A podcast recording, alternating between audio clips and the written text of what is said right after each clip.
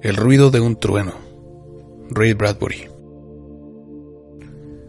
El anuncio en la pared parecía temblar bajo una móvil película de agua caliente. Ekel sintió que parpadeaba y el anuncio ardió en la momentánea oscuridad. Safari en el tiempo, sociedad anónima. Safaris a cualquier año del pasado. Usted elige el animal. Nosotros lo llevamos allí. Usted lo mata. Una flema tibia se le formó en la garganta a Eccles. Tragó saliva empujando hacia abajo la flema. Los músculos alrededor de la boca formaron una sonrisa mientras alzaba lentamente la mano, y la mano se movió con un cheque de 10 mil dólares ante el hombre del escritorio. Este safari garantiza que yo regrese vivo. No garantizamos nada, dijo el oficial, excepto los dinosaurios. Se volvió. Este es el señor Travis, su guía safari en el pasado. Él le dirá qué debe disparar y en qué momento. Si usted desobedece sus instrucciones, hay una multa de otros 10 mil dólares, además de una posible acción del gobierno a la vuelta.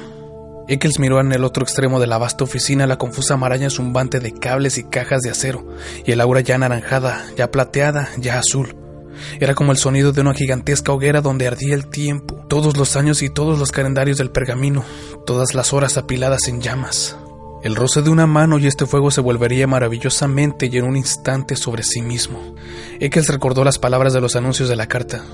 De las brasas y cenizas, del polvo y los carbones, como doradas salamandras, saltarán los viejos años, los verdes años. Rosas endulzarán el aire, las canas se volverían negro ébano, las arrugas desaparecerán. Todo regresará volando a la semilla, huirá de la muerte, retornará a sus principios. Los soles se elevarán en los cielos occidentales y se pondrán en orientes gloriosos. Las lunas se devorarán al revés a sí mismas. Todas las cosas se meterían unas en otras como cajas chinas. Los conejos entrarán en los sombreros. Todo volverá a la fresca muerte. La muerte en la semilla, la muerte en verde al tiempo anterior al comienzo. Bastará el roce de una mano, el más leve roce de una mano. Infierno y condenación murmuró Eccles con la luz de la máquina en el rostro delgado. Una verdadera máquina del tiempo. Sacudió la cabeza. Lo hace pensar a uno. Si la elección hubiera ido mal ayer, yo quizá estaría aquí huyendo de los resultados. Gracias a Dios ganó Keith. Será un buen presidente. Sí, dijo el hombre detrás del escritorio. Tenemos suerte. Si de hecho hubiese ganado, tendríamos la peor de las dictaduras. Es el antitodo, militarista, anticristo, antihumano, antiintelectual. Mm, la gente nos llamó, ya sabe usted. Bromeando, pero no enteramente. Decían que si Ducher era presidente, querían ir a vivir a 1492. Por supuesto, no nos ocupamos de organizar evasiones, sino safaris. De todos modos, el presidente es Keith. Ahora su única preocupación es. les terminó la frase: matar a mi dinosaurio. Un tiranosaurio rex, el lagarto del trueno, el más terrible monstruo de la historia. Firme este permiso. Si le pasa algo no somos responsables. Estos dinosaurios son voraces. Ekel se enrojeció enojado. ¿Trata de asustarme? Francamente, sí. No queremos que vaya nadie que sienta pánico al primer tiro. El año pasado murieron seis jefes de safari y una docena de cazadores. Vamos a darle a usted la más extraordinaria emoción que un cazador puede pretender. Lo enviaremos 60 millones de años atrás para que disfrute de la mayor y más emocionante cacería de todos los tiempos. Su cheque está todavía aquí. Rómpalo. El señor Eccles miró el cheque largo rato. Se le retorcían los dedos. Buena suerte, dijo el hombre detrás del mostrador. El señor Travis está a su disposición. Cruzaron el salón silenciosamente llevando los fusiles hacia la máquina, hacia el metal plateado y la luz rugiente. Primero un día y luego una noche y luego un día y luego una noche. Y luego un día, noche, día, noche, día. Una semana, un mes, un año, una década, 2055, 2019, 1999, 1957. Desaparecieron. La máquina rugió. Se pusieron los cascos de oxígeno y probaron los intercomunicadores. Ekel se balanceaba en el asiento almohadillado, con el rostro pálido y duro. Sintió un temblor en los brazos y bajó los ojos y vio que sus manos apretaban el fusil. Había otros cuatro hombres en la máquina. Travis, el jefe del safari, su asistente La Esperanza y dos otros cazadores, Billings y Kramers. Se miraron unos a otros y los años llamaron alrededor. Estos fusiles pueden matar a un dinosaurio de un tiro, se oyó decir a Eccles. Si da usted en el sitio preciso, dijo Travis por la raya del casco. Algunos dinosaurios tienen dos cerebros, uno en la cabeza, otro en la columna espinal. No les tiraremos a estos y tendremos más probabilidades. Aciértele con los dos primeros tiros a los ojos si puede, cegándolo y luego dispare al cerebro. La máquina huyó, el tiempo era una película que corría hacia atrás. Pasaron soles y luego diez mil millones de lunas. Dios santo, dijo Eccles. Los cazadores de todos los tiempos nos envidiarían hoy. África al lado de esto parece Illinois. El sol se detuvo en el cielo. La niebla que había envuelto la máquina se desvaneció. Se encontraban en los viejos tiempos, tiempos muy viejos de verdad. Tres cazadores y dos jefes de safari con sus metálicos rifles azules en las rodillas. Cristo no ha nacido aún, dijo Travis. Moisés no ha subido a la montaña a hablar con Dios. Las pirámides están todavía en la tierra esperando. Recuerda que Alejandro, Julio César, Napoleón, Hitler no han existido. Los hombres asintieron con movimientos de cabeza. Eso, señaló el señor Travis, es la jungla de 60 millones 2055 años antes del presidente Keith. Mostró un sendero de metal que se perdía en la vegetación salvaje, sobre pantanos humeantes, entre palmeras y helechos gigantescos. Y eso, dijo, es el sendero, instalado por Safari en el tiempo para su provecho. Flota a 10 centímetros del suelo. No toca ni siquiera una brisna, una flor o un árbol. Es de un metal antigravitatorio. El propósito del sendero es impedir que usted toque el mundo del pasado de algún modo. No se salga del sendero, repito, no se salga de él. Por ningún motivo. Si se cae del sendero hay una multa, y no tire contra ningún animal que nosotros no aprobemos. ¿Por qué? preguntó Eccles. Estaban en la antigua selva, unos pájaros lejanos gritaban en el viento y había un olor de alquitrán y viejo mar salado, hierbas húmedas y flores de color sangre. No queremos cambiar el futuro. Este mundo del pasado no es el nuestro. Al gobierno no le gusta que estemos aquí. Tenemos que dar mucho dinero para conservar nuestras franquicias. Una máquina del tiempo es un asunto delicado. Podemos matar inadvertidamente un animal importante, un pequeño pájaro, un coleóptero, aún una flor destruyendo así un eslabón importante en la evolución de las especies. No, no me parece claro, dijo Eccles. Muy bien, continuó Travis. Mm, digamos que accidentalmente matamos aquí un ratón. Eso significa destruir las futuras familias de este individuo, ¿entiende? Mm, entiendo. Y todas las familias de las familias de este individuo. Con solo un pisotón aniquila usted primero uno, luego una docena, luego mil, un millón, mil millones de posibles ratones. Bueno, ¿y eso qué? inquirió Eccles. ¿Eso qué? gruñó suavemente Travis. ¿Qué pasa con los zorros que necesitan de esos ratones para sobrevivir? Por falta de 10 ratones muere un zorro. Por falta de 10 zorros un león muere de hambre. Por falta de un león, especies enteras de insectos, buitres, infinitos miles de millones de formas de vida son arrojadas al caos y a la destrucción. Al final todo se reduce a esto. 59 millones de años más tarde un hombre de las cavernas, uno de la única docena que hay en todo el mundo, sale a cazar un jabalí o un tigre para alimentarse. Pero usted, amigo, ha aplastado con el pie a todos los tigres de esa zona al haber pisado un solo ratón. Así que el hombre de las cavernas muere de hambre. Y el hombre de las cavernas, no lo olvide, no es un hombre que pueda desperdiciarse, no. Es toda una futura nación. De él nacerán diez hijos, de ellos nacerán cien hijos, y así hasta llegar a nuestros días. Destruye usted a ese hombre y destruye usted toda una raza, un pueblo, toda una historia viviente. Es como asesinar a uno de los nietos de Adán. El pie que ha puesto usted sobre el ratón desencadenará así un terremoto y sus efectos sacudirán nuestra tierra y nuestros destinos a través del tiempo, hasta sus raíces. Con la muerte de ese hombre de las cavernas, mil millones de otros hombres no saldrán nunca de la matriz. Quizá Roma no se levante nunca sobre las siete colinas. Quizá Europa no sea para siempre un bosque oscuro y solo crezca Asia saludable y prolífica.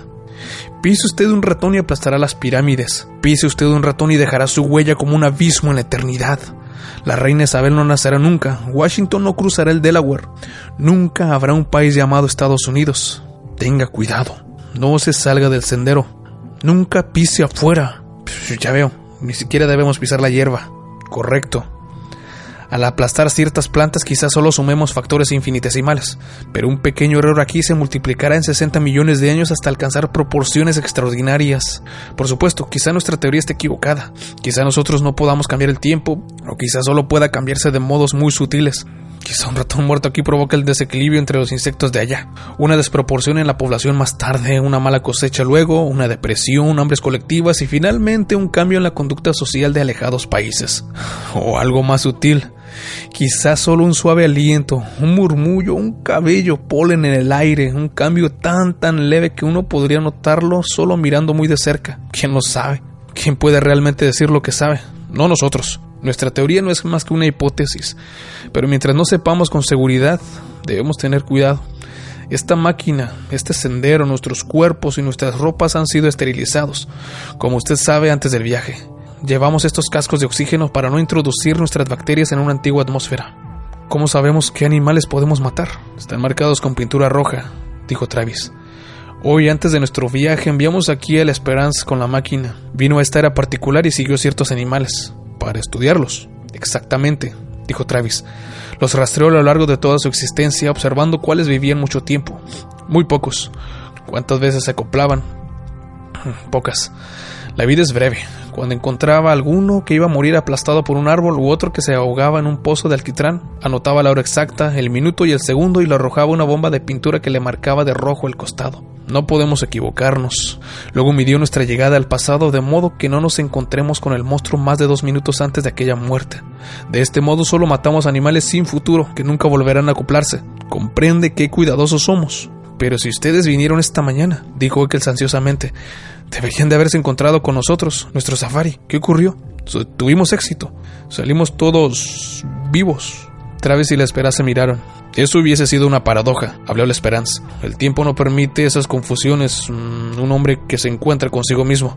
Cuando va a ocurrir algo parecido, el tiempo se hace a un lado, como un aeroplano que cae en un pozo de aire. ¿Sintió usted ese salto de la máquina poco antes de nuestra llegada? Estábamos cruzándonos con nosotros mismos que volvíamos al futuro. No vimos nada. No hay modo de saber si esta expedición fue un éxito, si cazamos nuestro monstruo o si todos nosotros y usted, señor Eccles, salimos con vida. Eccles sonrió débilmente. Ah, dejemos esto, dijo Travis con brusquedad. Todos de pie. Se prepararon a dejar la máquina.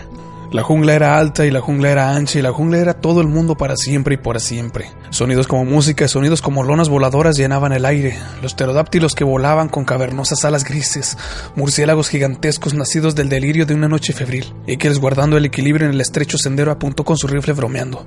No haga eso, dijo Travis. No apunte ni siquiera en broma, maldita sea. Si se le dispara el arma. Ekel se enrojeció. ¿Dónde está nuestro Tyrannosaurus?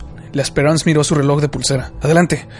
Nos cruzaremos con él dentro de 60 segundos. Busque la pintura roja, por Cristo. No dispare hasta que se lo digamos. Quédese en el sendero, ¿eh? Quédese en el sendero. Se adelantaron en el viento de la mañana. Qué raro, murmuró Eccles. Allá adelante, a 60 millones de años, ha pasado el día de la elección. Kida es presidente, todos celebran, y aquí ellos no existen aún. Las cosas que nos preocuparon durante meses, toda una vida, no nacieron ni fueron pensadas aún. Levanten el seguro, todos, ordenó Travis. Usted dispare primero, Eccles, luego Billings, luego Kramer. He cazado jabalíes, tigres, búfalos, elefantes, pero esto, Jesús, esto es caza, comentó Eccles. Tiemblo como un niño. Ah, dijo Travis. Todos se detuvieron. Travis alzó una mano. Allá adelante, susurró. En la niebla, ahí está su Alteza Real. La jungla era ancha y llena de gorgios, crujidos, murmullos y suspiros. De pronto todo cesó, como si alguien hubiese cerrado una puerta. Silencio. El ruido de un trueno. De la niebla a 100 metros de distancia salió el Tyrannosaurus Rex. Jesucristo, murmuró Eccles. Venía grandes trancos sobre las patas aceitadas y elásticas.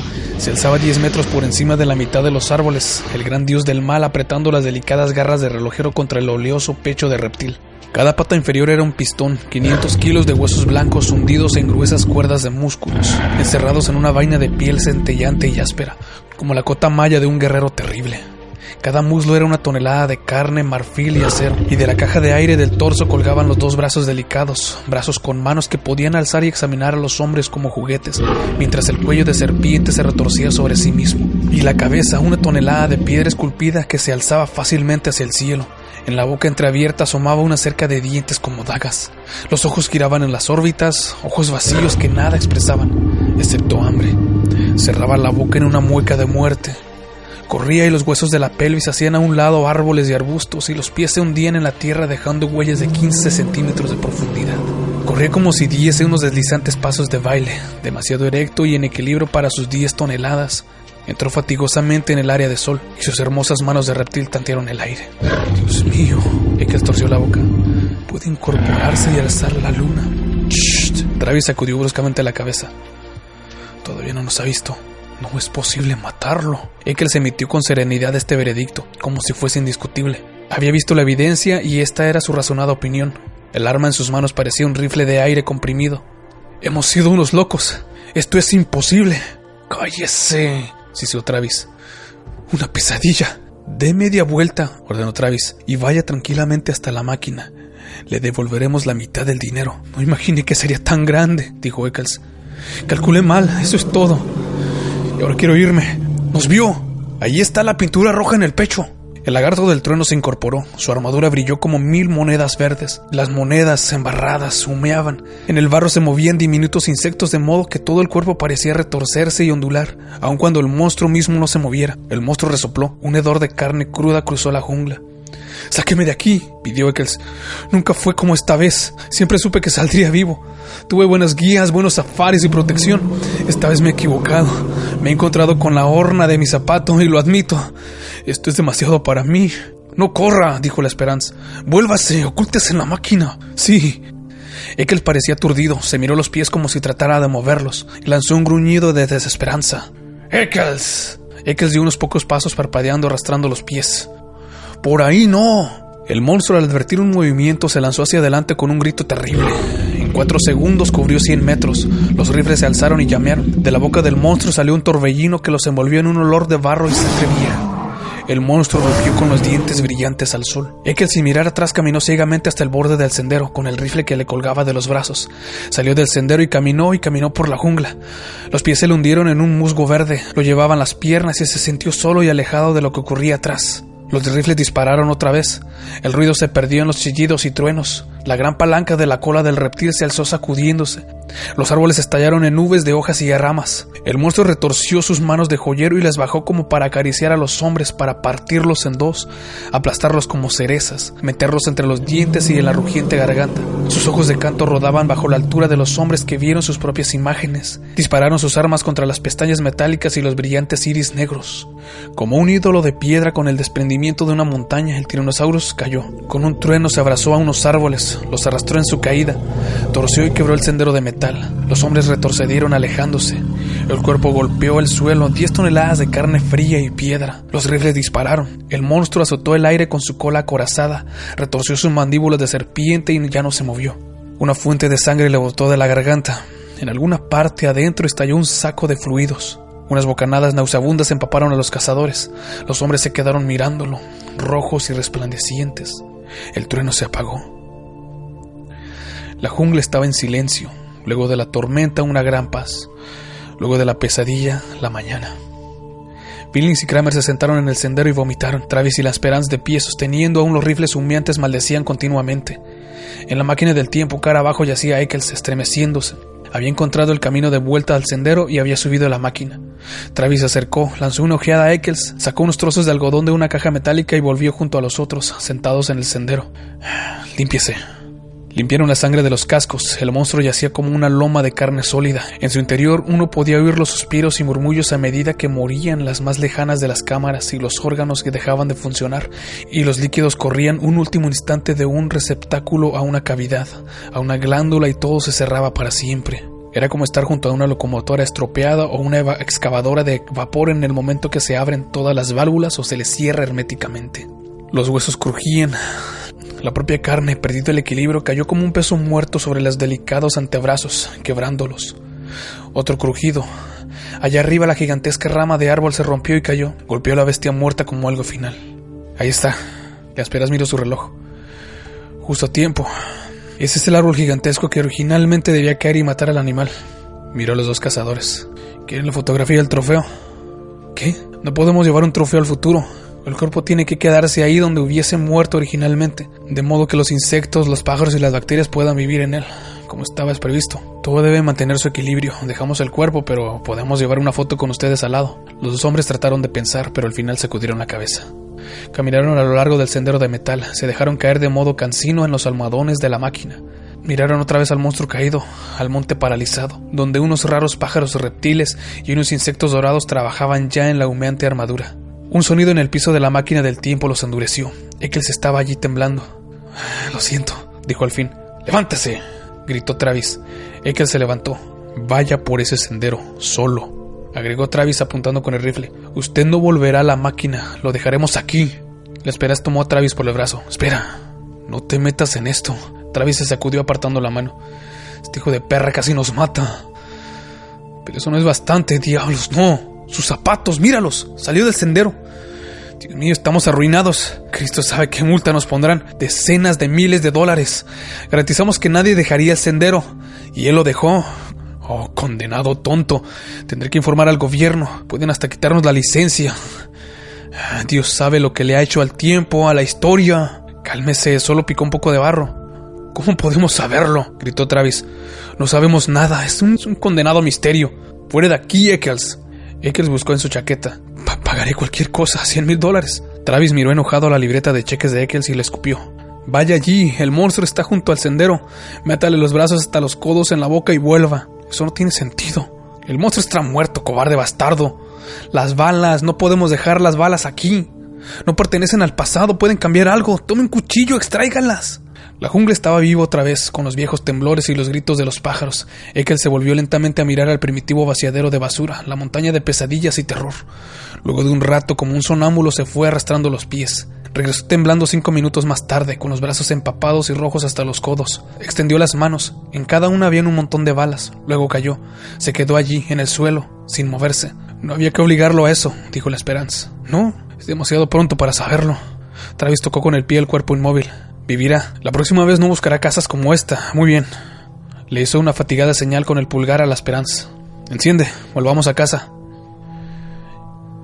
1492, 1776, 1812. Se limpiaron las caras y manos, se cambiaron las camisas y pantalones. Ekel se había incorporado y se paseaba sin hablar. Travis lo miró furiosamente durante diez minutos. No me mire, gritó Eccles. No hice nada. ¿Quién puede decirlo? Salí del sendero, eso es todo. Traje un poco de barro en los zapatos. ¿Qué quiere que haga? Que me arrodille y rece. Quizá lo necesitemos. Se lo advierto, Eccles, todavía puedo matarlo. Tengo listo el fusil. Soy inocente, no he hecho nada. 1999, 2000, 2055. La máquina se detuvo. Fuera, dijo Travis. El cuarto estaba como lo habían dejado, pero no de un modo tan preciso. El mismo hombre estaba sentado detrás del mismo escritorio, pero no exactamente el mismo hombre detrás del mismo escritorio. Travis miró alrededor con rapidez. ¿Todo bien aquí? estalló. Muy bien. Bienvenidos. Travis no se sintió tranquilo, parecía estudiar hasta los átomos del aire, el modo que entraba la luz del sol por la única ventana alta. Muy bien, Eccles, puede salir. No vuelva nunca. Eccles no se movió. No me ha oído, dijo Travis. ¿Qué mira? Eccles olía el aire y había algo en el aire, una sustancia química tan sutil, tan leve, que solo el débil grito de sus sentidos subliminales le advertía que estaba allí. Los colores blanco, gris, azul, anaranjado de las paredes, del mobiliario, del cielo más allá de la ventana eran... eran... y había una sensación, y se estremeció. Le temblaron las manos. Se quedó oliendo aquel raro elemento con todos los poros del cuerpo. En alguna parte alguien debía estar tocando uno de esos silbatos que solo podían oír a los perros. Su cuerpo respondió como un grito silencioso. Más allá de este cuarto, más allá de esta pared, más allá de este hombre que no era exactamente el mismo hombre detrás del mismo escritorio, se extendía un mundo de calles y gente. ¿Qué suerte de mundo era ahora? No se podía saber. Podía sentirlos cómo se movían más allá de los muros, casi como piezas de ajedrez que arrastraban un viento seco. Pero había algo más inmediato. El mismo anuncio que había leído aquel mismo día al entrar allí por vez primera. De algún modo el anuncio había cambiado. Sefari en el tiempo, sociedad anónima. Sefaris a cualquier con año del pasado. Usted, sin la de final, nombre el animal. Nosotros lo llevamos con B, allí, con Y. Usted, sin de final, lo mata. Ekel sintió que caía en una silla, Tanteó incesantemente el grueso barro de sus botas. Sacó un trozo temblando. No, no puede ser. Algo tan pequeño.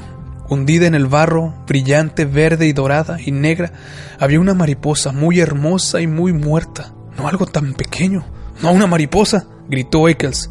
Cayó al suelo una cosa exquisita, una cosa pequeña que podía destruir todos los equilibrios, derribando primero la línea de un pequeño dominó, y luego de un gran dominó, y luego de un gigantesco dominó a lo largo de los años, a través del tiempo.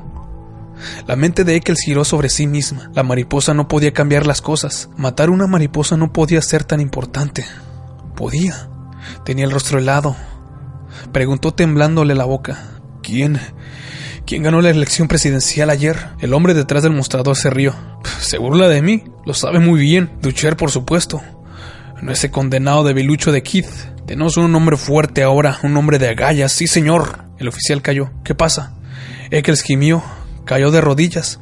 Recogió la mariposa dorada con dedos temblorosos. No podríamos. Se preguntó a sí mismo, le preguntó al mundo, a los oficiales, a la máquina. ¿No podríamos llevarla allá? ¿No podríamos hacerla revivir otra vez? No podríamos empezar de nuevo. No podríamos. No se movió. Con los ojos cerrados esperó, estremeciéndose. Oyó que Travis gritaba. Oyó que Travis preparaba el rifle, alzaba el seguro y apuntaba. El ruido de un trueno. Fin.